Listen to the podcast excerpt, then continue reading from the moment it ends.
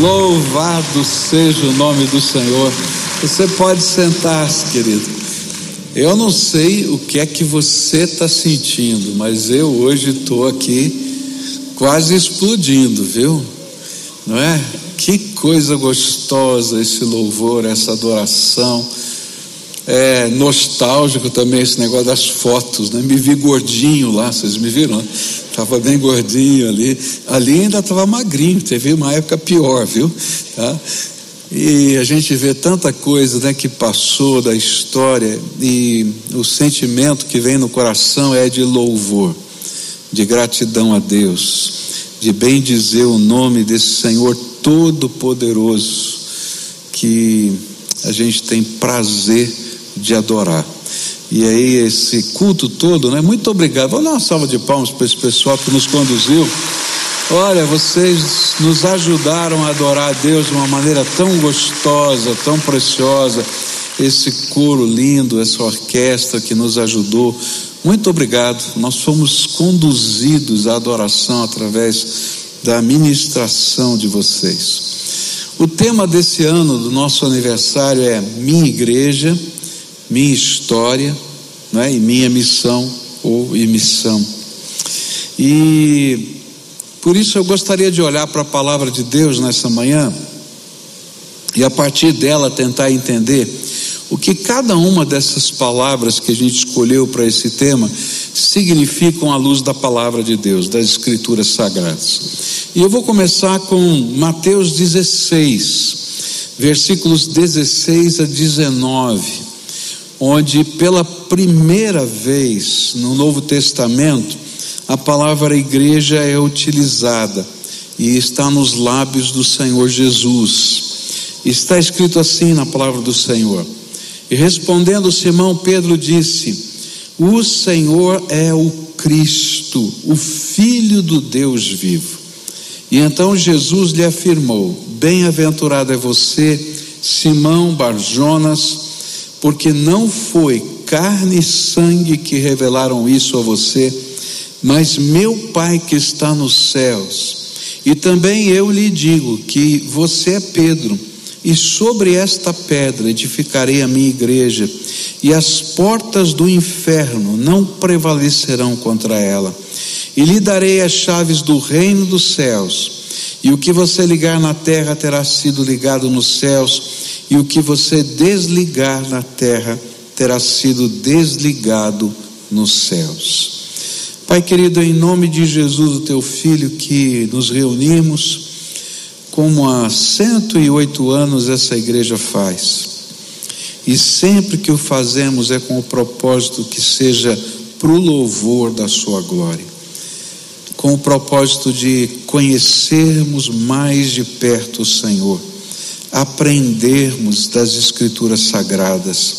E eu te peço, em nome do Senhor Jesus, ó Pai, revela outra vez a tua presença ensina-nos e aplica a tua palavra ao nosso coração. É aquilo que oramos no nome de Jesus. Amém e amém. Bom, eu já disse, essa aqui foi a primeira vez no Novo Testamento em que Jesus usa a palavra igreja e ela vem qualificada pelo pronome possessivo, onde Jesus diz minha, ou seja, de Jesus. Ainda que Jesus não tivesse criado a palavra igreja, ele toma essa palavra emprestada do Antigo Testamento. E lá no Antigo Testamento também tinha igreja, não é? Só que vinha no hebraico, vinha no aramaico e na Septuaginta que ela é traduzida para a palavra igreja. E ela era usada no sentido de assembleia do povo de Deus, lá no Velho Testamento.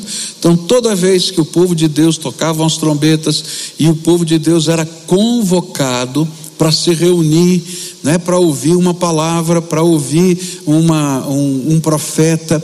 Isso então era chamado de Assembleia do Povo de Deus, ou simplesmente a congregação do seu povo.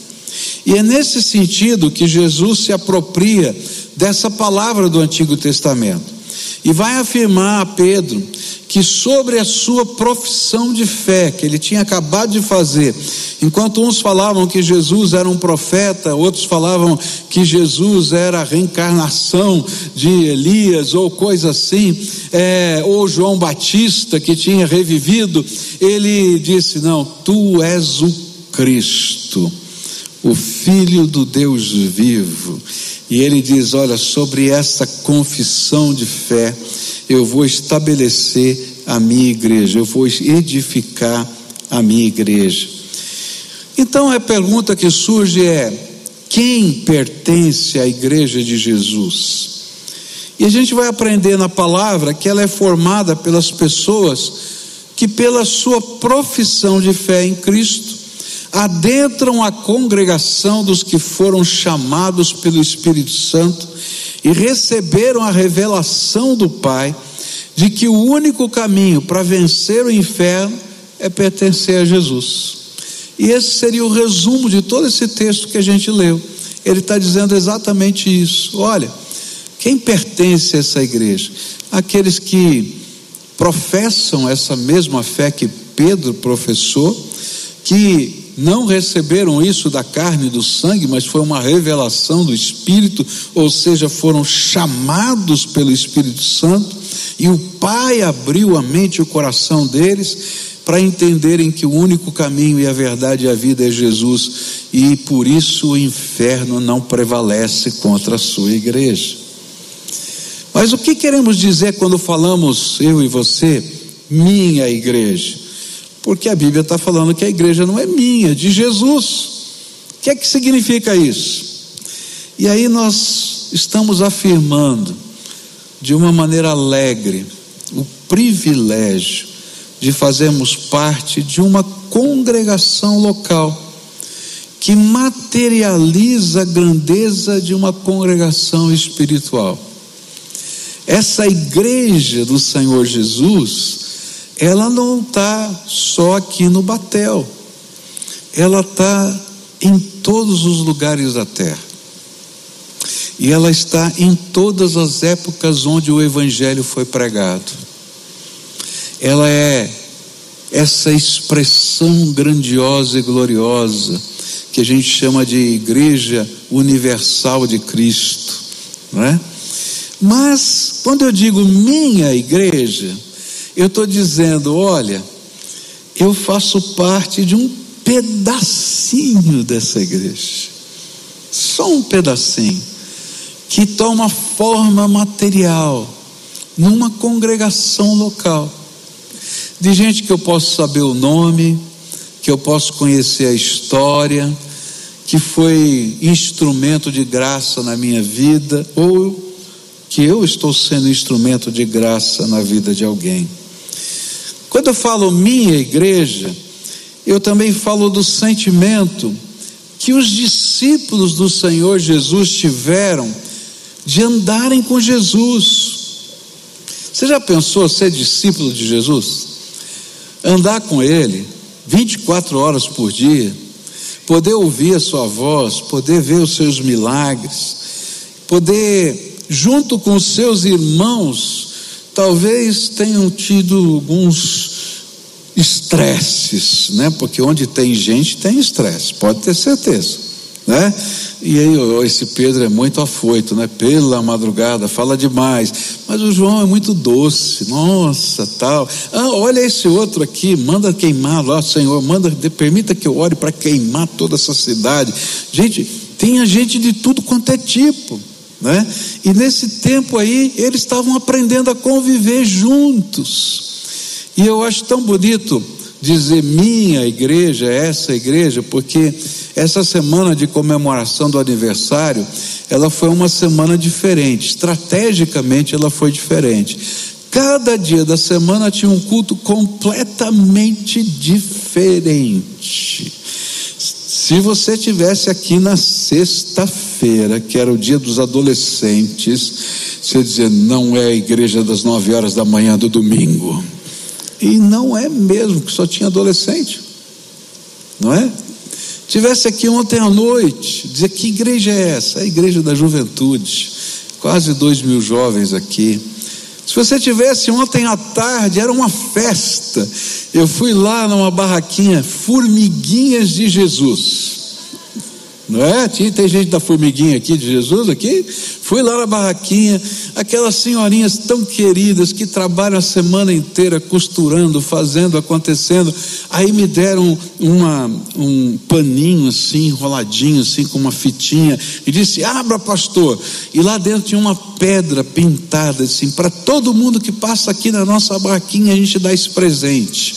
E aí dentro tinha saúde, é a nossa oração para é, com o Senhor. Cada uma tinha uma pedrinha diferente, com uma palavra diferente. E aquelas, aquelas senhoras trabalham semanas após semanas, preparando roupas para crianças que nascem nos, nos hospitais e que as famílias não têm roupas, preparando é, é, enxovais completos. Eu fico dizendo: louvado seja Deus, essa é minha igreja é uma expressão local, visível, concreta, de algo muito maior que a igreja do Senhor Jesus. Então eu me sinto como os discípulos, vendo as diferenças e adorando a Jesus por causa da beleza dele no meio das diferenças. Eu gosto desse estilo de culto aqui, ó. gostei. Mas o adolescente gosta de outro estilo. E a semana que vem, eu acho que é a semana que vem, né, que eles vão estar. Você vai vir aqui na sexta-feira, semana que vem. Eu desafio você a vir aqui sexta-feira, semana que vem. Isso aqui vai ter mais de 1.500 adolescentes aqui. E você vai ver uma, não, não posso falar ainda, né? Não, não posso, tá? Você vai ver um adolescente, tá? que pela primeira vez vai pregar na sua vida e que vai olhar para essa multidão e vai falar de Jesus com uma autoridade como outros já fizeram. Você vai ver as células dele espalhadas aqui e os convidados falando de Jesus com amor e carinho, e eu vou dizer: louvado seja Deus, essa é minha igreja. Sabe, porque, como os discípulos, que às vezes se estressavam, mas também se alegravam, nós podemos aprender as palavras do Senhor Jesus e receber, por pura graça, poder do alto para fazer a vontade dEle. E aí um dia chega Jesus e diz para os seus discípulos: vocês vão sair de dois em dois e podem levar uns aprendizes juntos com vocês. E aí os 72, eram 12, viram 72.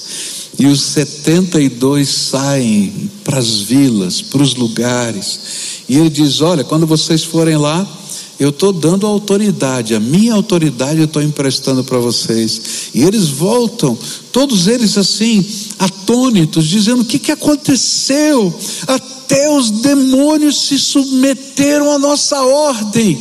E aí Jesus diz: Olha, eu vi cair do céu, os demônios estavam caindo, porque o reino de Deus entrou. Mas não fiquem admirados com isso.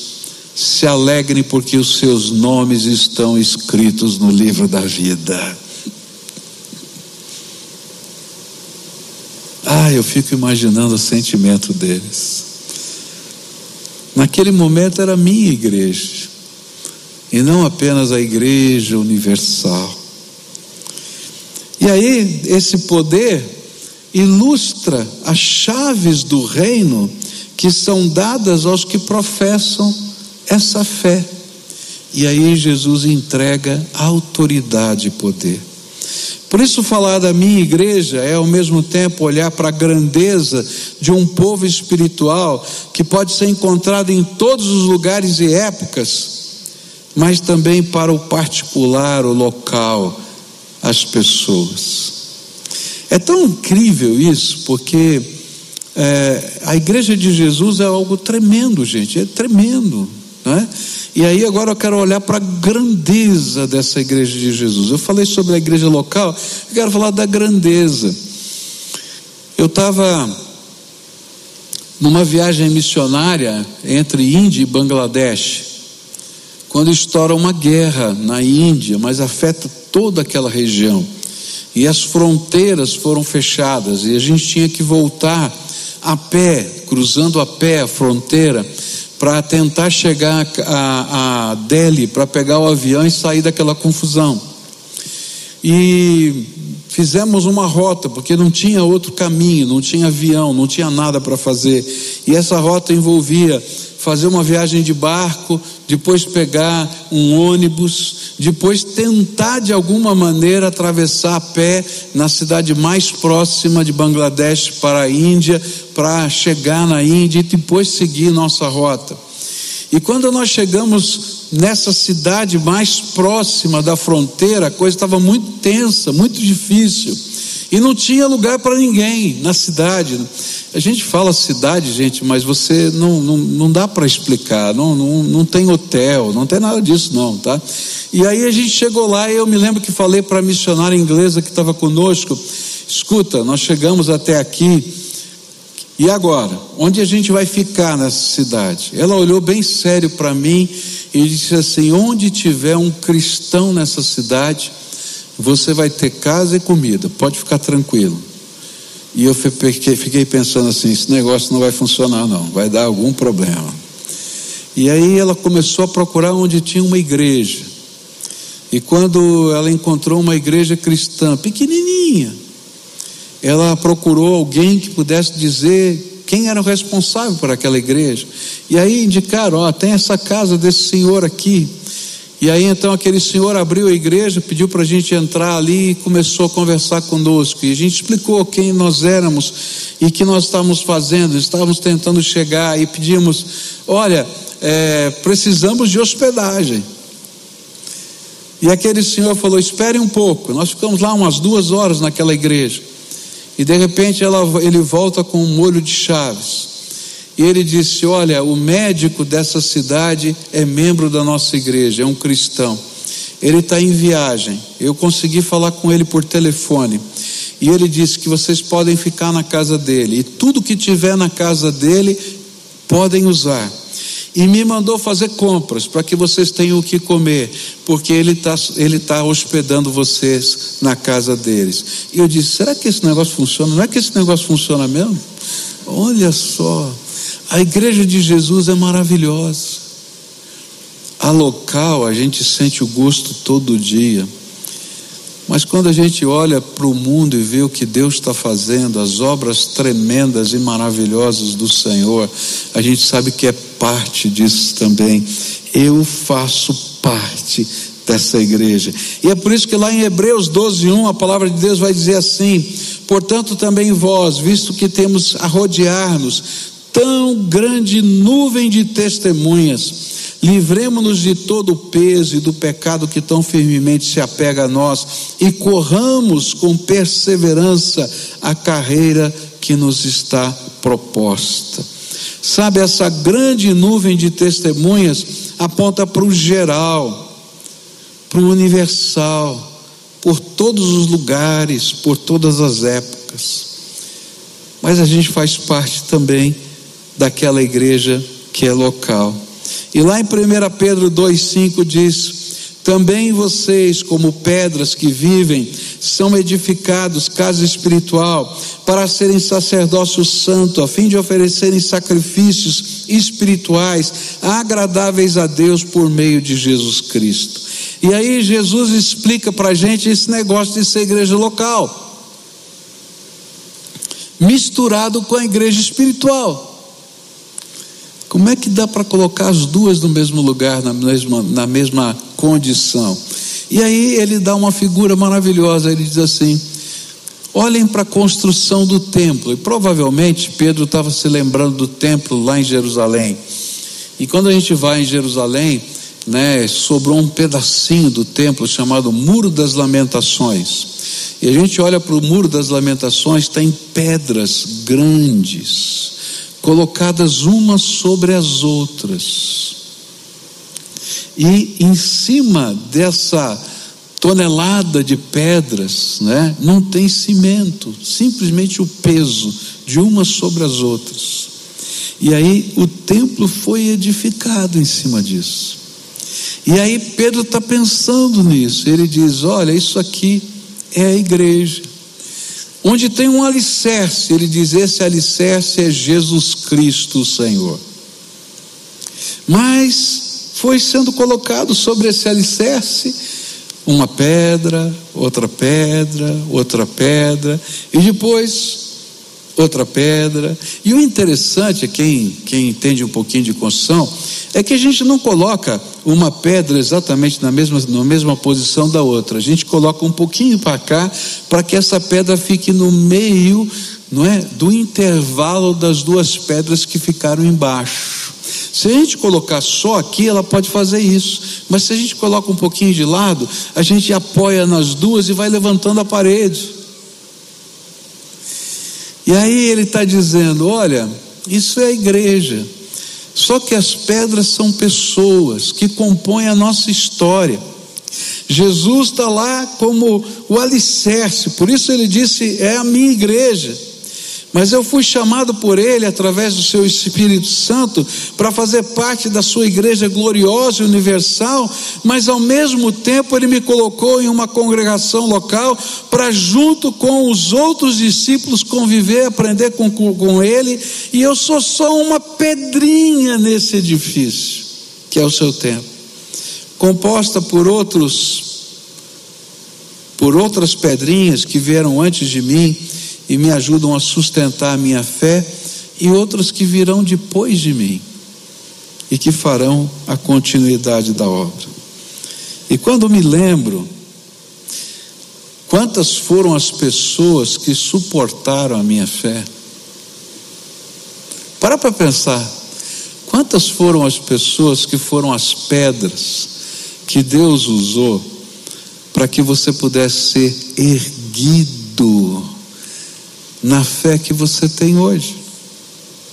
E o interessante é que pessoas diferentes, em lugares diferentes e em tempos diferentes, agiram para que a sua fé pudesse crescer em aspectos diferentes. Não é verdade isso? Eu me lembro de um senhor, esse senhor já tinha quase 90 anos de idade, e ele morava a duas quadras da minha casa. E ele ficava na esquina de uma rua bem movimentada perto da minha casa. Todo dia de manhã, quando eu passava lá, ele estava lá. E aquele homem tinha sido um dos fundadores da igreja em que eu nasci, em São Paulo. Sabe o que ele fazia todo dia de manhã naquele lugar? Ele tinha um Novo Testamento ou um Evangelho de João no seu bolso, com seu testemunho escrito à mão. Sabe aquela letrinha que já está toda a dificuldade assim de escrever? Ele escrevia todo o testemunho dele. E quando passava alguém, ele ficava puxando conversa. E ele chegava lá e conversava e dava o testemunho dele. Como é que Jesus tinha alcançado a vida dele? E aí tirava aquele aquele Novo Testamento, tirava aquele, aquele Evangelho de João e dava de presente. Está aqui escrito a minha história. E eu espero que um dia você possa escrever nesse documento também a sua história. E eu olhava para aquele velhinho e eu tinha tanta vergonha de falar de Jesus para as pessoas. E ele foi a pedra que me ensinou a perder vergonha de falar do Evangelho. Você está entendendo como é que funciona a igreja? Aí a gente vem para essa igreja aqui, e vocês viram fotos aí de tanta gente abençoada, do passado e do presente. Eu podia citar inúmeros nomes, escrevi vários aqui. Pedras vivas a quem o Senhor deu chaves do seu reino. Como eu fico triste quando vejo pessoas que ainda não entenderam a bênção e o poder de terem uma igreja para serem dele e ao mesmo tempo para serem de Jesus. Como eu fico triste de pessoas não poderem compreender que só nesta santa coletividade nós vemos as potencialidades das chaves do reino que foram colocadas em nossas mãos. Por isso, igreja tem história. E a minha igreja reflete a história que também passa a ser minha do uso das chaves do reino. E é por isso que o livro de Atos dos Apóstolos foi escrito especialmente para mostrar para a gente como é que as chaves do reino passaram para a mão de outras pessoas e eles puderam fazer a obra de Deus. E a gente vai encontrar uma série de resumos sobre a história da igreja no livro de Atos. Por exemplo, Atos 2, 42 a 47 e perseveravam na doutrina dos apóstolos, na comunhão, no partir do pão, nas orações. Em cada alma havia temor, e muitos prodígios e sinais eram feitos por meio dos apóstolos, e todos os que criam estavam juntos e tinham tudo em comum, vendiam as suas propriedades e bens, distribuindo o produto entre todos, à medida que alguém tinha necessidade e diariamente perseveravam unânimes no templo, partiam o pão de casa em casa e tomavam as suas refeições com alegria e singeleza de coração, louvando a Deus e contando com a simpatia de todo o povo. E enquanto isso, o Senhor lhes acrescentava dia a dia os que iam sendo salvos. Essa igreja do Senhor Jesus, universal e local, tem história. Começa lá no livro de Atos, mas não para lá. E o que é que se registra na história? A doutrina, os encontros, a mensagem, a comunhão entre os irmãos, alguns aspectos da liturgia, como a ceia do Senhor, as práticas. E aí, eles têm a alegria de descrever o crescimento dessa igreja. E Atos 4,4 diz assim: Porém, muitos dos que ouviram a palavra creram, subindo o número desses homens a quase 5 mil. E eu fico pensando, né? Eles celebravam. Por que, que se registra números? Para celebrar.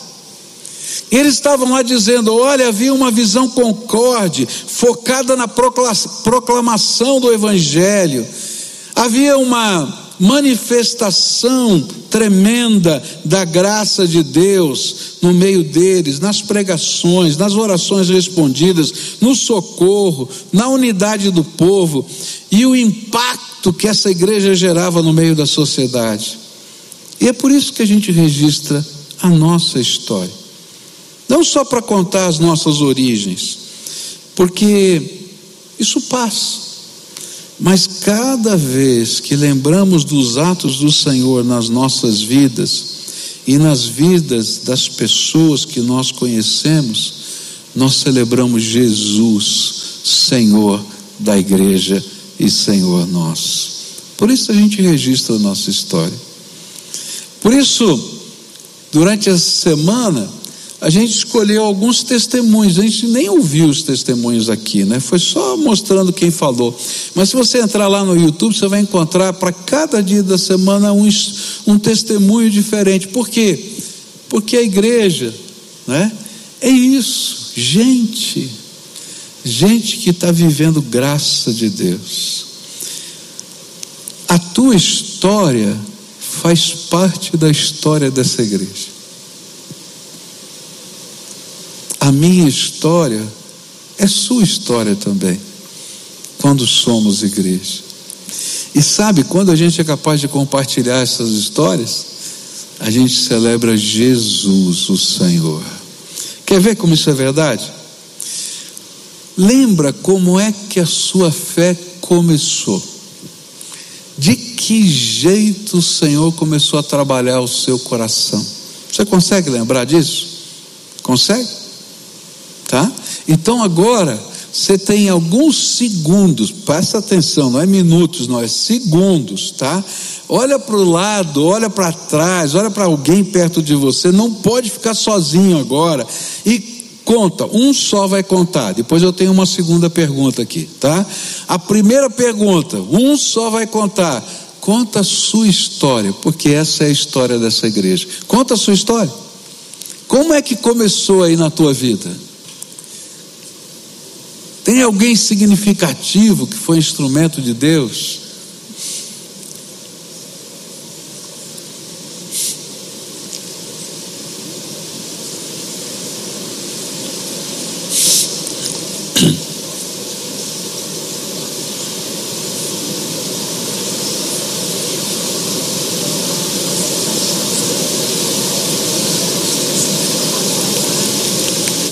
Encurta a história aí. Eu sei que a história é comprida. Mas encurta a história aí. Agora lembra disso, para que, que você está contando essa história? Para glorificar o nome de Jesus, o nosso Senhor. Então, podemos dizer aleluia aqui, aleluia. A tua história é a minha história. Vamos dar uma salva de palmas para o Senhor dessa história, que é Jesus Cristo. Mas teve um que não conseguiu falar, não foi verdade? Então a segunda pergunta é para você, tá? Você consegue lembrar na tua vida um ato significativo, marcante do amor de Deus por você? Eu não sei se foi uma resposta de oração, se foi um carinho, alguma coisa significativa ou marcante do amor de Deus. Então, quem não falou, vai falar agora, tá bom? Então vamos lá, agora é a sua vez.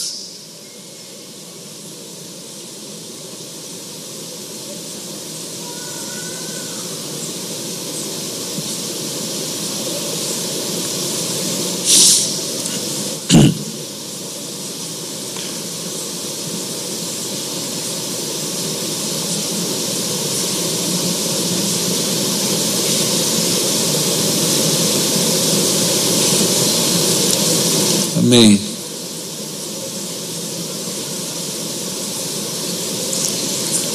Isso.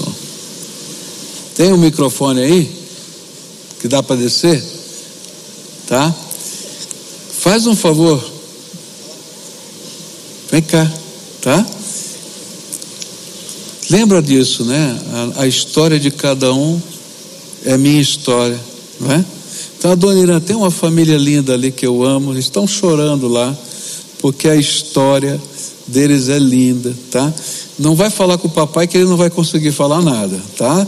Mas fala com a mamãe com a filha que está lá e pergunta para elas que ato maravilhoso do amor de Deus está acontecendo na vida deles, né?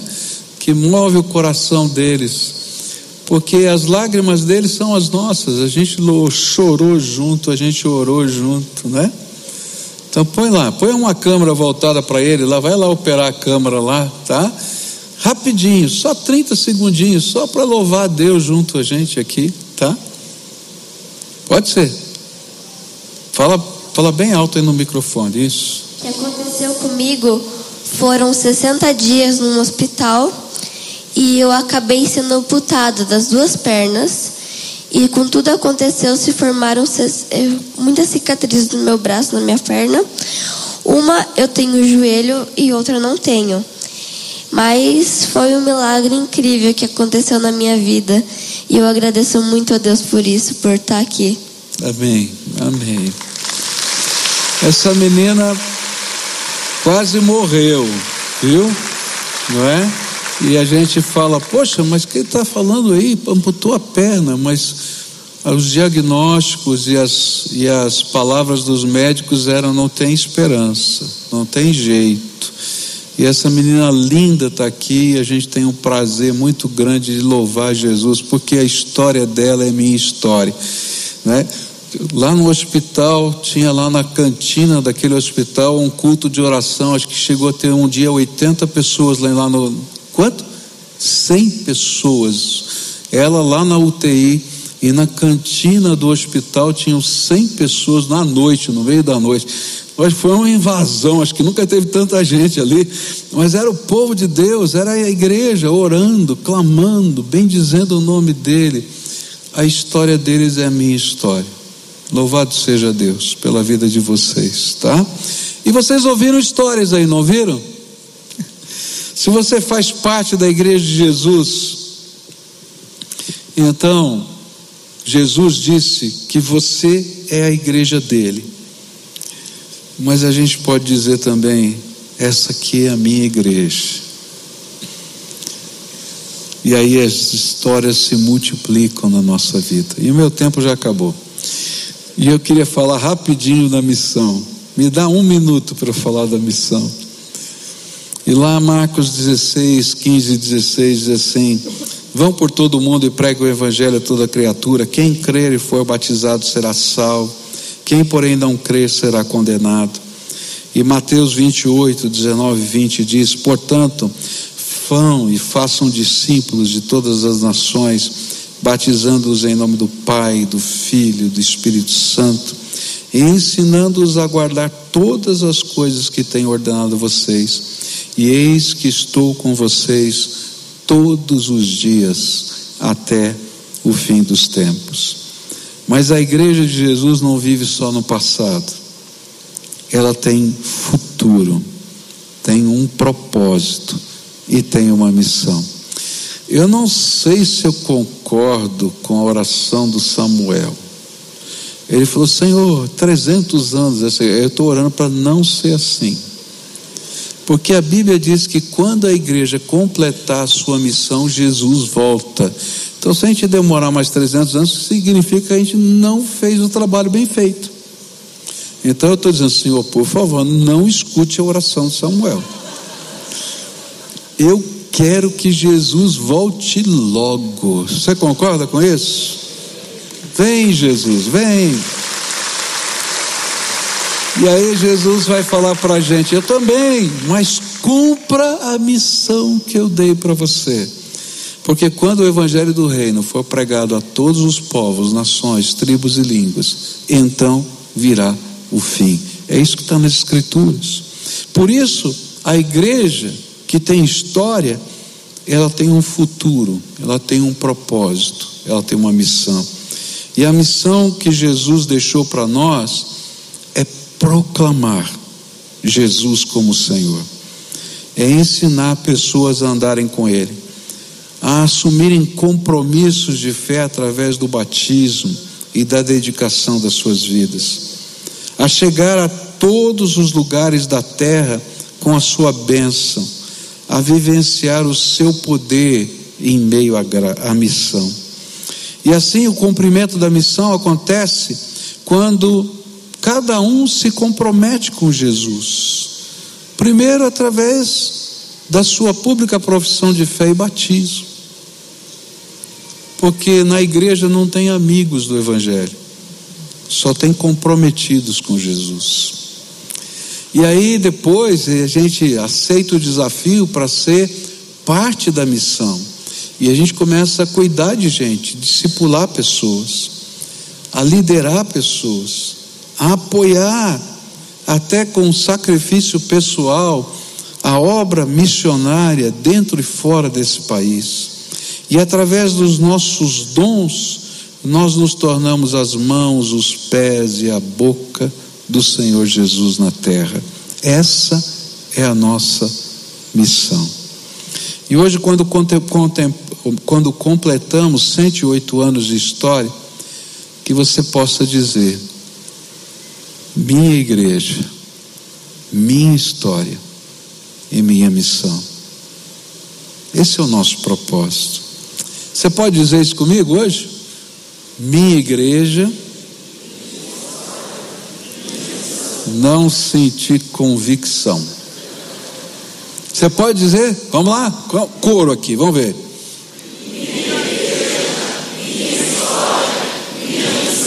Agora todo mundo aqui, vai.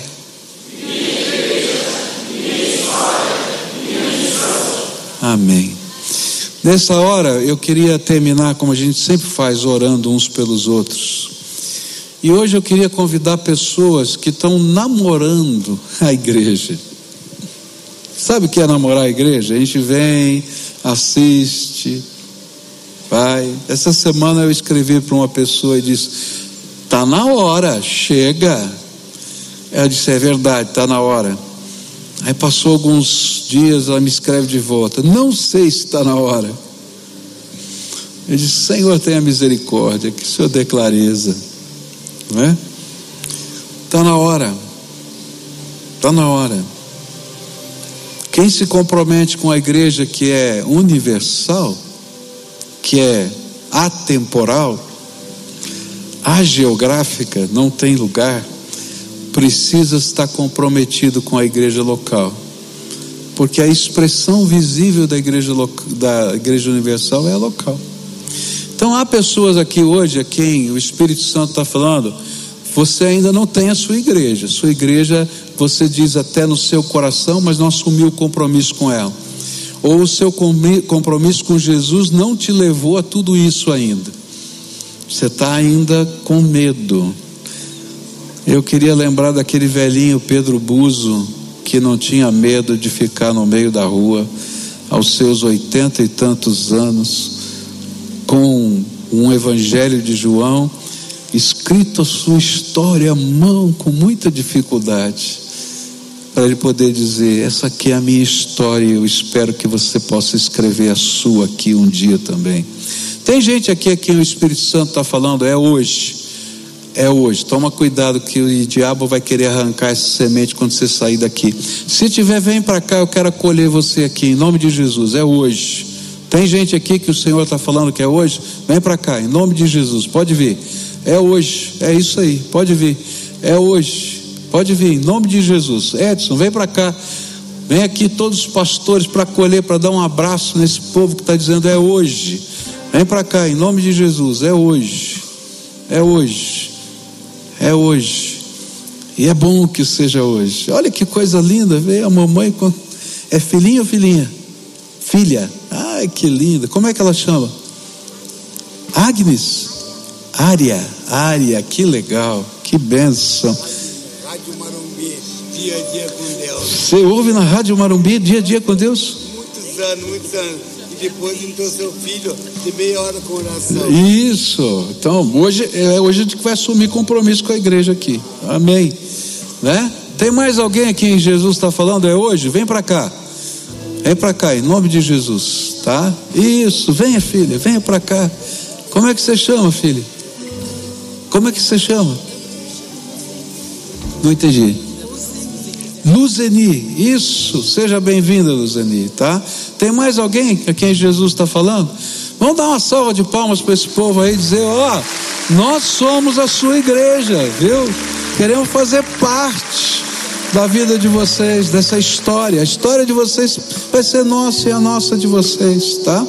Agora fica de pé, estende a mão sobre eles. Tem gente aqui para abraçá-los. Vem algumas irmãos e irmãs aqui, abraça aqui, acolhe, acolhe aí esse povo aí carinhosamente, tá? Pode vir mais gente aqui abraçar. Abraço não é demais, não é verdade? Faz bem para a alma, tá? Então chega junto, né? Agora pode, graças a Deus, agora pode, né? Aleluia, né? Italiano gosta de conversar com as mãos, de abraçar. Eu já estava ficando doente, não é? Então agora eu estou feliz que a gente pode abraçar. Agora vamos levantar um clamor de louvor a Deus e de dedicação dessas vidas, de recepção na igreja do Senhor. Você concorda com isso? Então vamos orar. Pai querido, em nome de Jesus, o teu filho, que nós acolhemos esses teus filhinhos. Ah, que bom, Senhor, que a tua igreja é feita de gente, gente que professa fé em Jesus Cristo, como o Cristo prometido de Deus, o ungido que viria um dia para ser o nosso Salvador, o Filho do Deus vivo, como Pedro mesmo testificou. E eu te louvo, Pai porque o Senhor faz deles a tua igreja. E eles fazem parte da nossa igreja. Porque do mesmo jeito que somos teus, pertencemos uns aos outros em amor ao Senhor. E nessa hora quero te pedir, abençoa, sela o coração, revela a tua graça, abençoa a casa, Senhor.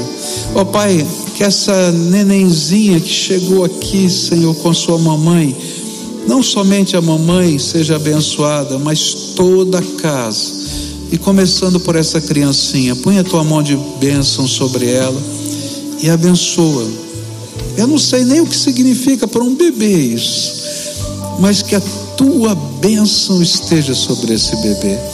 Ó Pai, sobre cada uma das vidas que estão aqui que o Senhor seja engrandecido e que a história deles seja escrita na história dessa grande nuvem de testemunhas que o Senhor escolheu para serem seus para todo sempre. Amém e amém. Louvado seja Deus pela sua vida. Pastor Edson, dá a orientação que é necessária. E enquanto isso, nós terminamos o culto adorando. Vamos lá?